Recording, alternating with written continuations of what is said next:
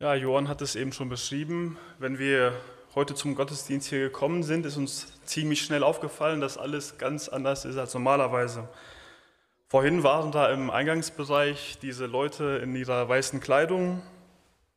Jetzt sitzen sie hier vorne. Hier vorne wurde auch das Becken aufgemacht und mit Wasser gefüllt. Und wenn wir uns jetzt im Saal umschauen, ist es auch viel voller als gewöhnlich. Voller wird es vielleicht nur ein Heiligabend, aber sonst auch nicht. Und für viele von euch ist es sowieso alles neu hier, weil ihr hier noch nie wart.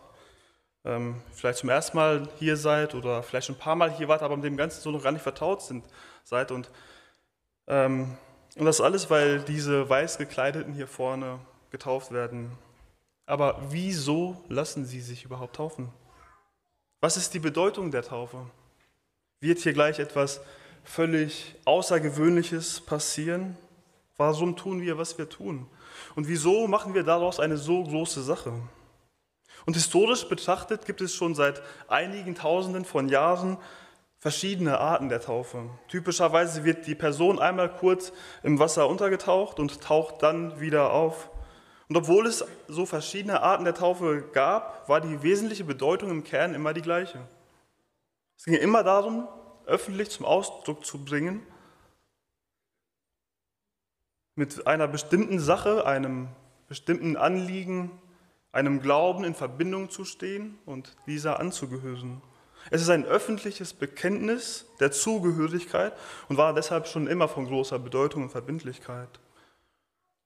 Ja, aber was bedeutet es bei uns? Und in dieser Predigt soll es darum gehen, was genau unsere Taufe heute hier aussagt. Wir werden darauf schauen, wie mit der Taufe öffentlich bekennen und verkündigen, dass wir mit Christus eins gemacht sind und werden uns dazu drei Aspekte anschauen, in welchem sich diese Verbindung, diese Einsmachung äußert. Und ich lese dazu jetzt einmal den Predigtext aus Römer 6, die Verse 1 bis 11. Was wollen wir nun sagen? Sollen wir in der Sünde verharren, damit das Maß der Gnade voll werde? Das sei ferne. Wie sollten wir, die wir der Sünde gestorben sind, noch in ihr leben? Oder wisst ihr nicht, dass wir alle, die wir in Christus Jesus hineingetauft sind, in seinen Tod getauft sind? Wir sind also mit ihm begraben worden durch die Taufe in den Tod, damit gleich wie Christus durch die Herrlichkeit des Vaters aus den Toten auferweckt worden ist, so auch wir in einem neuen Leben wandeln. Denn wenn wir mit ihm eins gemacht und ihm gleich geworden sind in seinem Tod, so werden wir ihm auch in der Auferstehung gleich sein. Wir wissen ja dieses, dass unser alter Mensch mitgekreuzigt worden ist, damit der Leib der Sünde außer Wirksamkeit gesetzt sei, sodass wir der Sünde nicht mehr dienen. Denn wer gestorben ist, der ist von der Sünde freigesprochen. Wenn wir aber mit Christus gestorben sind, so glauben wir, dass wir auch mit ihm leben werden, da wir wissen, dass Christus aus den Toten auferweckt nicht mehr stirbt.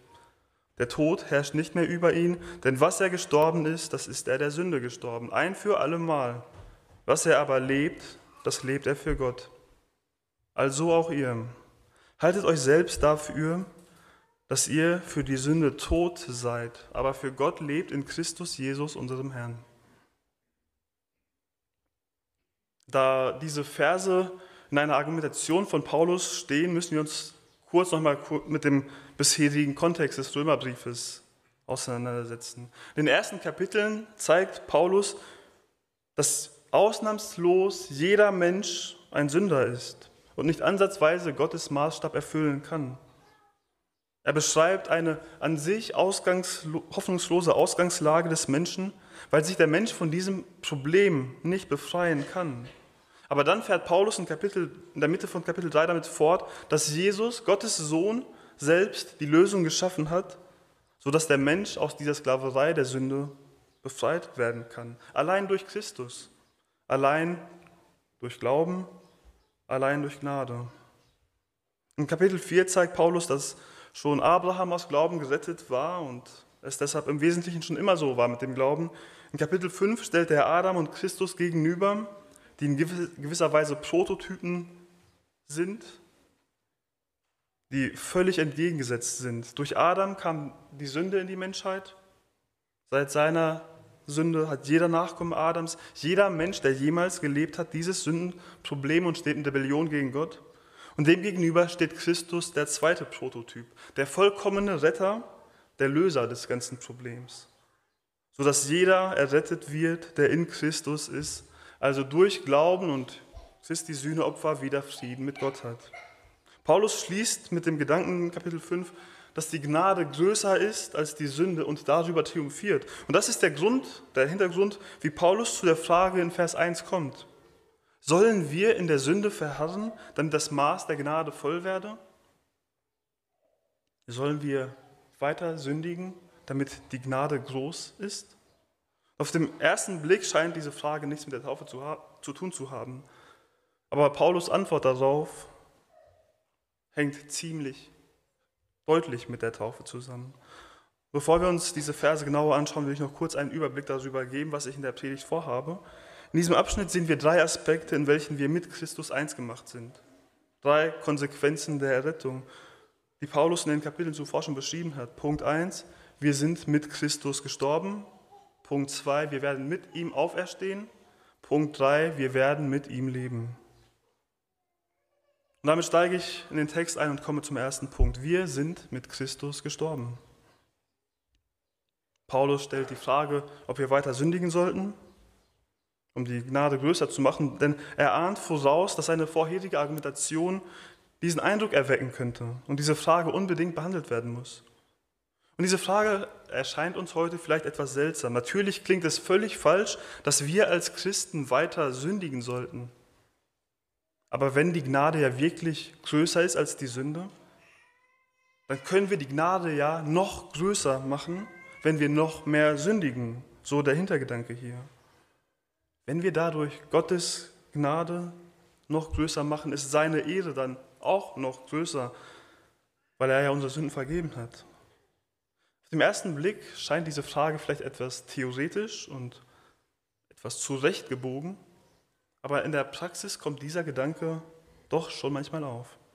Wenn man vielleicht das erste Feuer der Bekehrung hinter sich hat, man im mühevollen Alltag ist und bei all dem Stress entmutigt ist, gegen die Sünde zu kämpfen, da kann dieser Gedanke schon aufkommen. Man hat ja schon so oft davon gehört, dass Jesus für alle meine Schuld bezahlt hat. Und unabhängig davon, wie viele Sünden ich begangen habe, hat er doch schon alles vergeben, ein für alle Mal. Wieso also abmühen, wenn man den Kampf gegen die Sünde doch sowieso immer wieder verliert?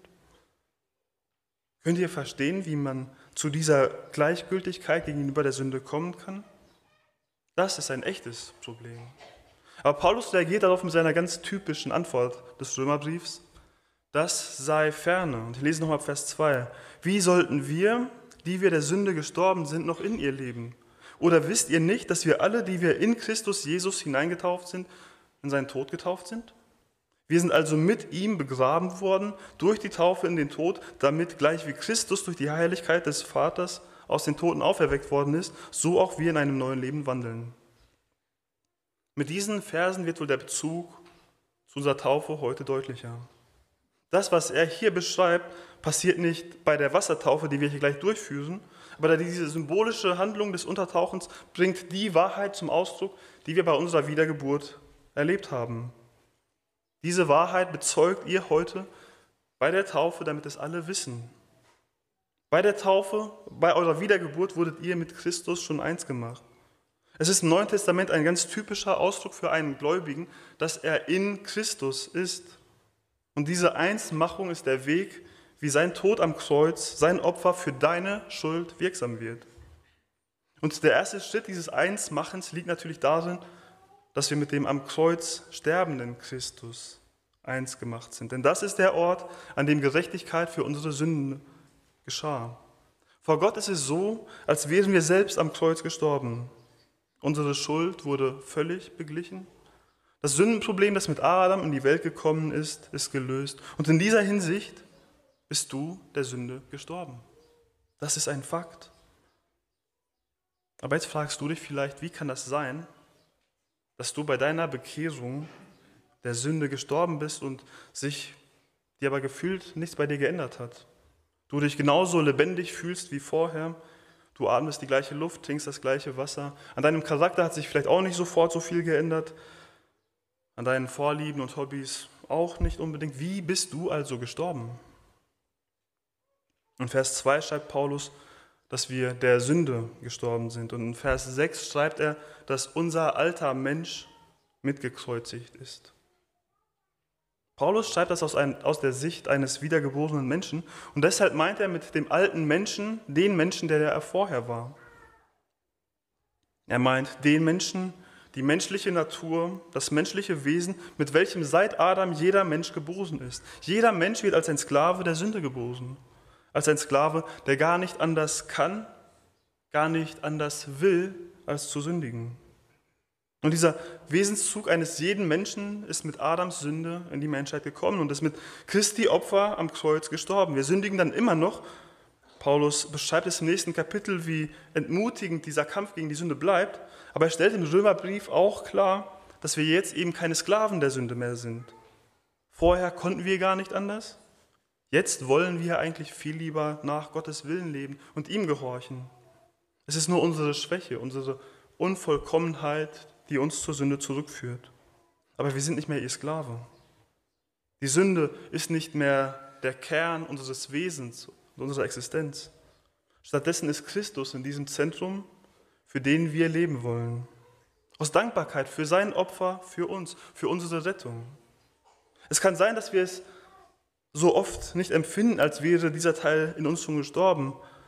Aber Paulus beschreibt es hier als einen Fakt, eine bereits geschehene Wirklichkeit. Und wir können es uns noch einmal bildlich vorstellen. Nach seinem Tod wurde Christus in Tücher eingewickelt, er wurde ins Grab gelegt, ein großer Stein davor gelegt. Und genau so wurde unser alter Mensch begraben.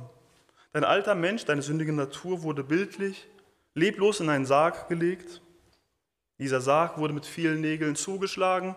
Er wurde zum Friedhof gebracht, wo schon ein Loch in die Erde gegraben wurde. Dieser Sarg mit deinem alten Menschen wurde in dieses Loch runtergelassen und wieder mit Erde zugedeckt. Obendrauf wurde ein Grabstein aufgestellt. Hier ruht der alte Mensch des Markus. Er ist tot. Er ist tot. Er ist mit Christus gestorben. Und so widersprüchlich es vielleicht erscheinen mag, das alles den Zweck, wir sind mit ihm gestorben, damit wir in einem neuen Leben wandeln. In einem neuen Leben, in welchem wir von der Sklaverei der Sünde befreit sind. Nachdem wir jetzt also in diesem ersten Punkt gesehen haben, dass wir mit Christus gestorben sind, kommen wir zum zweiten Punkt. Wir werden mit Christus auferstehen. Allein mit Christus zu sterben, das reicht noch nicht. Denn das würde bedeuten, dass wir den Rest unseres Lebens auf der Erde zwar nicht mehr unter der absoluten Macht der Sünde stehen, aber praktisch gesehen würde es uns auch nicht wirklich näher zu Gott bringen. Denn mit dem leiblichen Tod wäre es dann auch für uns wieder vorbei gewesen. Effektiv hätte sich für uns gar nicht so viel geändert, dass wir am Kreuz mit Christus gestorben sind. Allein auf das irdische Leben betrachtet, hält sich der Vorteil in Grenzen. Wir sehen es ja, dass es den Christen äußerlich betrachtet oft gar nicht unbedingt besser geht als den Nichtchristen. Gott lässt es über beide regnen, er gibt beiden die Sonne, er versorgt beide mit dem Lebensnotwendigen. Und wenn wir einen Blick in die Psalmen oder den Prediger werfen würden, wären wir ziemlich deprimiert, weil es den Gottlosen so oft besser zu gehen scheint als den Gerechten. Es auf der Erde keinen Lohn dafür gibt, das Richtige tun zu wollen. Nein, allein mit Christus gestorben zu sein, kann nicht alles sein. Paulus behandelt diesen ganzen Gedanken und das Thema der Auferstehung sehr ausführlich in 1. Korinther 15. Und er kommt zu dem Ergebnis, dass wir die elendsten unter allen Menschen sind, wenn wir nur in diesem Leben auf Christus hoffen. Die Auferstehung ist für unsere Errettung praktisch genauso wichtig wie der Tod. Oder andersherum, ohne Auferstehung ist der Tod allein in Christus wertlos für uns. Der modern gebildete Mensch könnte jetzt einwerfen, dass es doch sehr unrealistisch klingt, dass ein toter Mensch auferstehen und wieder leben kann. Wie soll aus Totem Lebendiges entstehen? Wie soll ein toter Mensch, der unter die Erde vergraben wird und verrottet, zu einem neuen Menschen, einen neuen Körper bekommen? Und Paulus beantwortet diese Frage in 1. Korinther 15 ab Vers 36 mit einem ganz einfachen Vergleich aus der Natur. Du Gedankenloser, was du siehst, wird nicht lebendig, wenn es nicht stirbt. Und was du siehst, das ist ja nicht der Leib, der werden soll, sondern ein bloßes Korn, etwa vom Weizen oder von einer anderen Saat. Dieses Prinzip, dass etwas sterben muss, damit etwas viel Besseres daraus entsteht, kennen wir also schon sehr gut aus der Natur. Damit aus einem Samenkorn eine Pflanze entstehen kann, die wächst und Frucht bringt, muss dieses Korn zuerst sterben. Ein völlig natürlicher Prozess, der ständig passiert. Aber eine noch viel bessere Antwort auf die Frage, wie, wie wir denn auferstehen können, sehen wir bei Jesus selbst. Denn so sagt Paulus es in Römer 6. Denn wenn wir mit ihm eins gemacht und ihm gleich geworden sind in seinem Tod, so werden wir ihm auch in der Auferstehung gleich sein. Ja, wir sind mit ihm gestorben. Aber Jesus ist ja nicht tot geblieben. Er ist auferstanden und ist mit seinem neuen Leib nach der Auferstehung vielen Menschen begegnet. Er ist so vielen Zeugen begegnet, dass seine Auferstehung historisch als eine völlig sichere Tatsache angesehen werden kann. Und so ist Paulus Argument hier. Wir wurden mit Christus nicht nur in seinem Tod eins gemacht, sondern genauso auch in seiner Auferstehung. Genauso sicher wie er auferstanden ist, werden auch wir auferstehen. Genauso sicher werden auch wir einen neuen Körper kriegen. Wir können uns das sicher alles nicht so ganz vorstellen, aber sicher ist es. Es war ja gerade das Ziel des Ganzen, uns von diesem Leib der Sünde zu befreien, damit wir der Sünde nicht mehr dienen müssen, wie Paulus es in Vers 6 beschreibt. Wir sind in ihm gestorben, in ihm von der Sünde freigesprochen und sind in ihm von der Macht der Sünde befreit, sodass wir der Sünde nicht mehr dienen müssen. Wir können es uns einmal so bildlich vorstellen. Stell dir vor, du arbeitest schon seit vielen Jahren für einen sehr unangenehmen Chef. Er geht sehr brutal und erniedrigend mit dir um.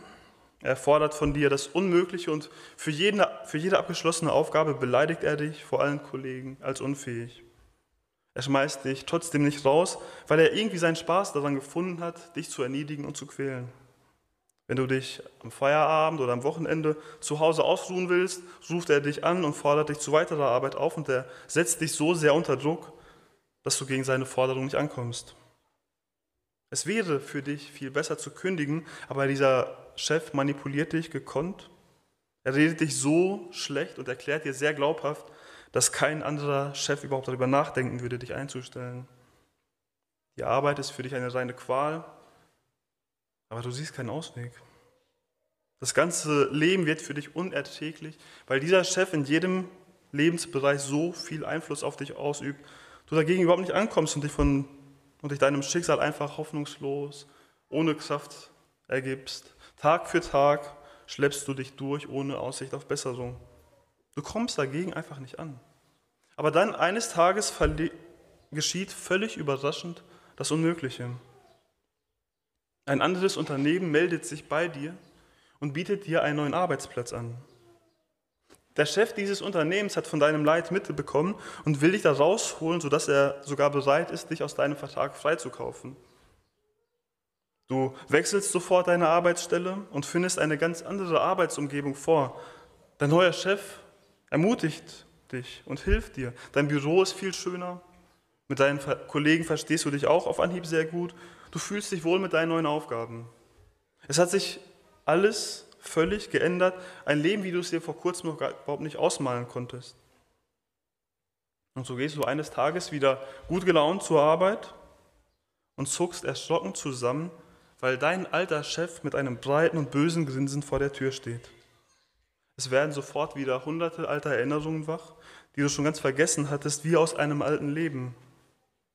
All die Manipulation, die Beleidigung, den Druck, unter welchen er dich ständig gesetzt hat. Und deiner alten Gewohnheit entsprechend ergibst du dich ihm reflexartig sofort wieder und bist schon dabei, seinen Auftrag wieder anzunehmen. Gedanklich bist du wieder in deiner hoffnungslosen Sicht von damals und neigst dazu, dich ihm zu ergeben. Dir fallen all seine Worte von damals ein, dass du ihm nie entkommen wirst. Du erinnerst dich daran, dass du dieser Einschätzung sogar zugestimmt hattest. Aber du erinnerst dich auch daran, dass die Wahrheit eine andere ist. Und dass dich tatsächlich ein anderer Chef eingestellt hat. Du deinem alten Chef nicht mehr gehorchen musst. Dein neuer Chef hat dich immer verteidigt und ermutigt. Und so verlässt du dich auch in dieser Situation auf deinen neuen Chef.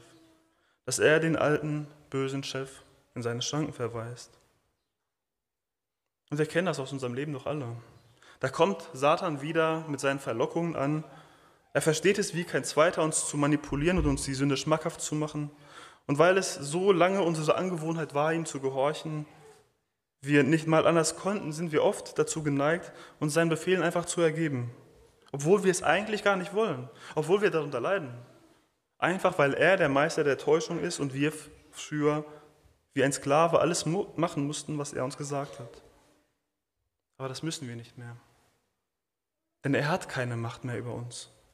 Denn unser alter Mensch wurde mitgekreuzigt, damit der Leib der Sünde außer Wirksamkeit gesetzt sei, sodass wir der Sünde nicht mehr dienen. Denn wer gestorben ist, der ist von der Sünde freigesprochen. In Christus sind wir ein neuer Mensch.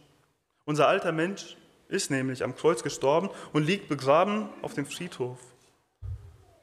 Unser neuer Mensch ist uns, in uns, wie Paulus es in 2. Korinther 5, Vers 17 beschreibt. Darum ist jemand in Christus, so ist er eine neue Schöpfung. Das Alte ist vergangen, siehe, es ist alles neu geworden. Wir sind mit Christus gestorben. Wir wurden von der Macht der Sünde befreit. Wir werden mit ihm auferstehen. Und daraus ergibt sich noch eine dritte, eine sehr große Konsequenz. Wir kommen zum dritten Punkt. Wir werden mit ihm leben. Was wir bisher gesehen haben, ist schon viel mehr, als wir jemals hätten erträumen können. Dass Christus, Gott selbst, für uns unsere Schuld stirbt, wir mit ihm eins gemacht werden und gerecht vor Gott dastehen können, dass wir mit Christus auch wieder auferstehen werden, sodass wir endgültig von der Sünde befreit werden und auch schon jetzt nicht mehr in der Sklaverei der Sünde stehen, dass wir Frieden mit Gott haben, er uns zugeneigt ist. Das ist alles unendlich viel mehr, als wir uns jemals hätten verdienen können. Aber hier hört es noch immer nicht auf, sondern wir werden auch mit ihm leben. Ich füge hinzu, wir werden ewig mit ihm leben, in einer vollkommenen Umgebung, in der es nichts Schlechtes mehr gibt, es uns für alle Ewigkeit gut bei ihm geht, weil wir bei ihm sind. Paulus erklärt es hier so. Wir wissen, dass Christus aus den Toten auferweckt nicht mehr stirbt. Der Tod herrscht nicht mehr über ihn. Denn was er gestorben ist, das ist er der Sünde gestorben, ein für allemal. Was er aber lebt, das lebt er für Gott. Bevor Paulus diesen Punkt auf uns anwendet, veranschaulicht und begründet er das an Christus. Jesus ist aus den Toten auferweckt. Wenn wir aber noch mal kurz zu Adam zurückkehren, sehen wir, dass der Tod nur wegen der Sünde in die Menschheit gekommen ist. Hätte Adam nicht gesündigt, wäre er nie gestorben. Dann würden wir alle nie sterben. Den Tod gibt es nur wegen der Sünde. Wenn Christus also der Sünde gestorben ist, kann er nicht noch einmal sterben, weil die Sünde keine Macht über ihn hat. Er auch nicht wieder sündigen würde. Und deshalb ist er der Sünde ein für alle Mal gestorben und kann nicht noch einmal sterben. Und wenn wir das Argument hierauf anwenden, welches Paulus in diesen Versen die ganze Zeit anführt, gilt das genauso auch für uns. Da wir mit Christus eins gemacht sind, der Tod nicht mehr über ihn herrscht, er nie wieder sterben wird, gilt das alles auch für uns. Aber genau so gilt eben auch der nächste Teil des Satzes für uns. Was er aber lebt, das lebt er für Gott. Jesus kann für nichts und niemand anderem leben als für Gott. Wenn wir aber darauf schauen, was Christus alles für uns gemacht hat, wie sollten wir da anders reagieren, als ebenso für Gott zu leben? Aus unserer Verbindung mit Christus heraus, weil wir mit ihm eins gemacht sind, ihm gleich geworden sind, in Christus leben. Römer 8, Vers, ab Vers 31. Was wollen wir nun hierzu sagen? Ist Gott für uns? Wer kann gegen uns sein? Er, der sogar seinen Sohn, seinen eigenen Sohn nicht verschont hat, sondern ihn für uns alle dahingegeben hat, wie sollte er uns mit ihm nicht auch alles schenken? Wer will gegen die Auserwählten Anklage erheben? Gott ist es doch, der rechtfertigt. Wer will verurteilen? Christus ist es doch, der gestorben ist, ja mehr noch, der auferweckt ist, der auch zur Rechten Gottes ist, der auch für uns eintritt. Wer will uns scheiden von der Liebe des Christus? Drangsal? oder Angst oder Verfolgung oder Hunger oder Blöße oder Gefahr oder Schwert. Und weiter ab Vers 38. Denn ich bin gewiss, dass weder Tod noch Leben, weder Engel noch Fürstentümer noch Gewalten, weder Gegenwärtiges noch Zukünftiges, weder Hohes noch Tiefes, noch irgendein anderes Geschöpf uns zu scheiden vermag von der Liebe Gottes, die in Christus Jesus ist, unserem Herrn. Wenn wir uns das alles vor Augen führen, wie sollten wir da überhaupt noch daran denken, zu sündigen, um die Gnade Gottes noch größer zu machen? Wie sollten wir anders reagieren, als für Gott, für Christus zu leben? Und das ist die Schlussfolgerung, die große Anwendung, die Paulus uns hier in Vers 11 vor Augen führt. Haltet euch selbst dafür, dass ihr für die Sünde tot seid, aber für Gott lebt in Christus Jesus, unserem Herrn. Haltet euch für die Sünde tot, weil ihr der Sünde tot seid. Und das ist das Spannende an diesem Punkt. Er sagt nicht, tut so, als ob ihr der Sünde tot seid, bildet euch das ein. Er sagt auch nicht, arbeitet so hart, bis ihr sündlos seid, sondern er sagt, dass wir uns selbst dafür halten sollen, weil wir es in Christus schon sind. Paulus schreibt es so, weil wir diese Erinnerung immer wieder brauchen und weil es für uns oft gar nicht so scheint, als wären wir der Sünde schon tot. Vielleicht erscheint es dir sogar eher so, als wäre die Sünde immer aktiver und würde uns immer schwerer angreifen. Aber Paulus will uns hier dazu ermutigen, uns auf die Fakten zu besinnen. Er weiß selbst aus seinem eigenen Leben, dass wir immer wieder darauf reinfallen, wenn unser alter Chef vor der Tür auftaucht und uns davon überzeugen will, seine blöden Sachen zu machen. Paulus selbst steckt in diesem Kampf, weil er selbst immer noch unvollkommen war. Aber er will uns vor Augen halten, dass es die einzige Möglichkeit ist, unserem alten Chef Satan zu widerstehen, wenn wir uns von ihm nicht blenden lassen, sondern uns daran klammern, dass er uns nichts mehr zu sagen hat, weil er nicht mehr unser Herr ist. Stattdessen fordert Paulus uns dazu auf, das genaue Gegenteil davon zu tun, dass wir allein für Gott leben er bringt diese neue Lebensausrichtung an noch so vielen anderen Stellen zum Ausdruck. Philippa 1, Vers 21. Denn für mich ist Christus das Leben und das Sterben ein Gewinn. 2. Korinther 5, die Verse 14 und 15.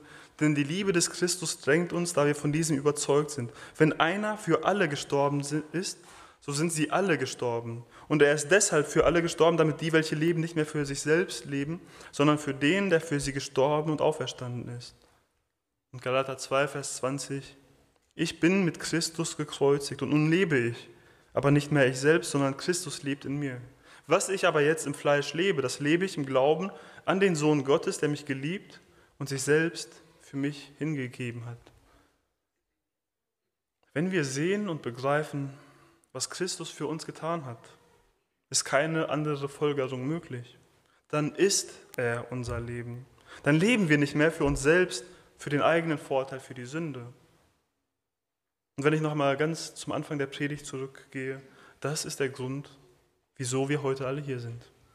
Das ist der Grund, wieso ihr gleich ins Wasser gehen werdet, ihr untergetaucht werdet und dann wieder aus dem Wasser aufsteht, weil ihr diese Wahrheiten vor allen Menschen bekennen und bezeugen wollt, weil wir mit Bestärkung zum Ausdruck bringen wollen, dass wir mit diesem Christus eins gemacht sind, dass wir mit ihm gekreuzigt und gestorben sind.